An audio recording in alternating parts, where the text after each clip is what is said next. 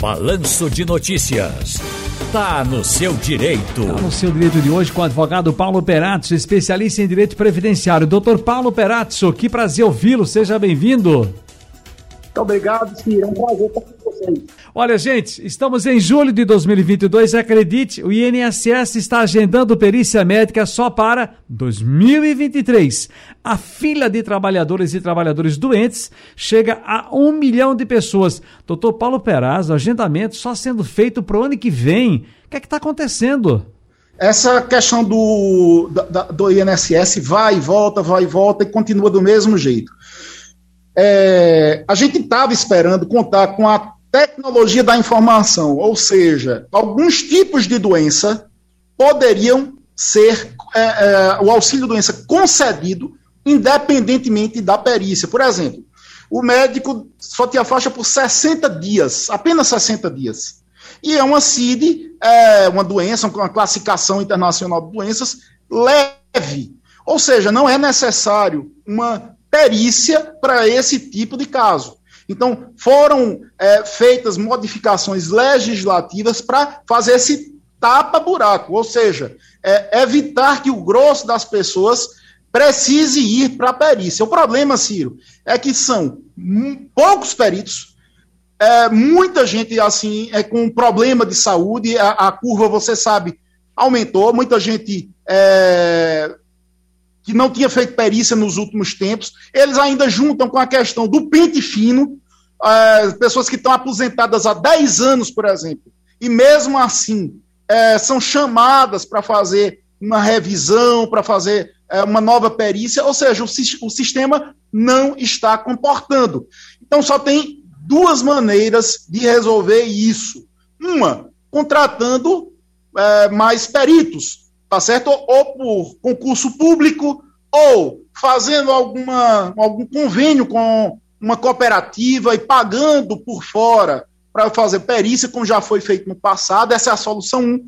Ou a solução 2, ampliar essa questão da é, concessão por até seis meses, por exemplo. Então, até seis meses de, de, de 80% do tipo de doença não necessitaria de perícia para todas as pessoas. Então, é, é, é lamentável, simplesmente lamentável, que nenhuma das duas soluções esteja sendo tomada ao pé da letra. Nem se contrata, não se faz concurso, e ao mesmo tempo, Ciro, não se coloca uma flexibilização no sentido de é, menos pessoas precisarem ir para a perícia.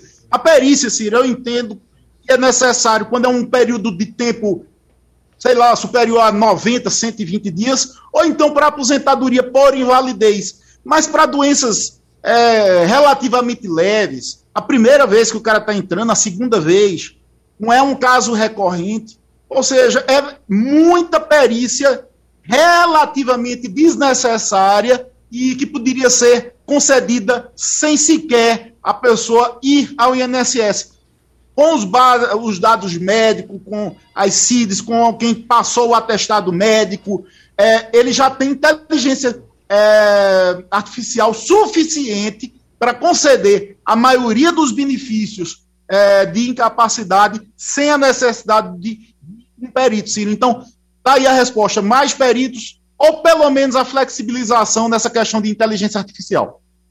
Deixa eu te contar, doutor Paulo Perazzo uma, um amigo nosso, inclusive o senhor conhece também, não vamos aqui é, citar o nome, mas ele é motorista de primeira grandeza.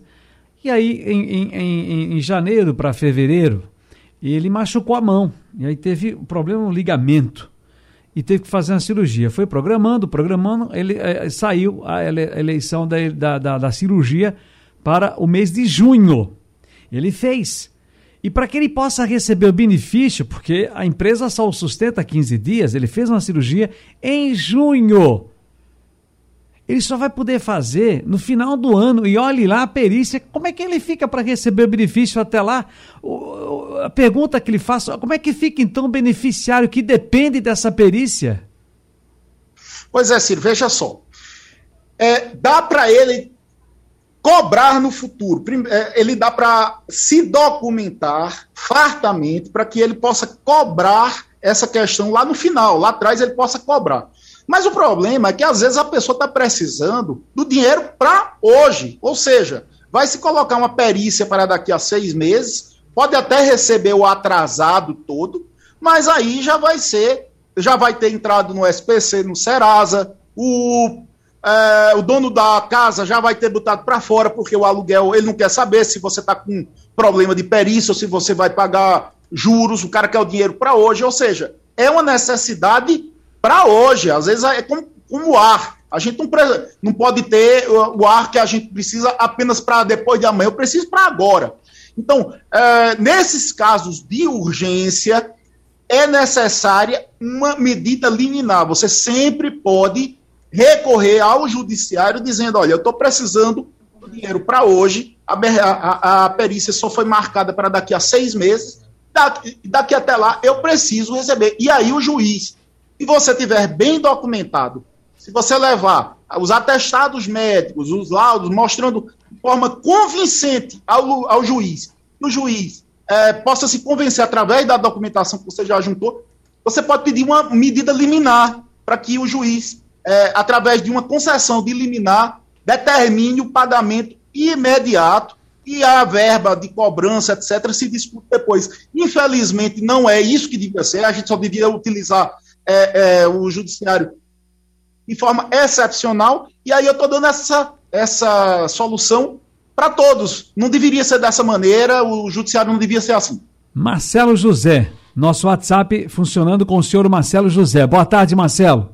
Boa tarde, Ciro. Boa tarde, doutor Peraza. Doutor Peraza, eu queria saber quando eu, eu, eu recebo benefício desde março. Aí, se, se eu sou obrigado é, a fazer perícia em dois, dois anos. E muito obrigado. E como, é, e como eu posso perder esse benefício, porque eu sou cego de, de um olho e tenho 3% no outro. E aí eu queria saber um motivo assim que eu posso perder ele. Obrigado e boa tarde. Doutor Paulo Perazzo. Bom, entendi. Vamos lá. A perícia, ela pode ser realizada é, de quando em quando, normalmente eles não chamam de dois em dois anos, a pessoa não é chamada de dois em dois anos porque eles não têm capacidade é, de funcionários para fazer essa perícia em todo mundo a cada dois anos. A maioria das pessoas que eu conheço, quando se aposenta por invalidez, nunca mais foi nem chamada. A verdade é essa, sempre ficou com benefício. A, a não ser que a pessoa caia num pente fino. Essa questão de vista, por exemplo, você tem um problema de vista hoje, nesse exato momento, agora. Amanhã você pode fazer uma cirurgia de laser, não é? E você, é, digamos assim, ficar bom ou ficar muito melhor. Então, o INSS, a lei confere ao INSS a possibilidade de, é, é, de vez em quando, fazer uma perícia para saber se aquele tipo de incapacidade permanece. Algumas pessoas, eu entendo seu caso, ah, no meu não volta mais, não, no meu já é é, mas aí o, o, o, próprio INSS ele pode é, ficar se certificando disso de tempos em tempos. Afinal de contas, é, algumas pessoas é, têm uma, uma, situação de melhoramento, uma, uma questão cirúrgica, é, medicamentosa que podem melhorar. Então, cada caso é um caso e não tem como escapar disso, a não ser que você tenha completado tá certo, 60 anos de idade. Aí, nesse caso, a lei já garante que você não pode mais ser chamado é, de volta para fazer uma perícia, porque você já está com a idade avançada e com aquele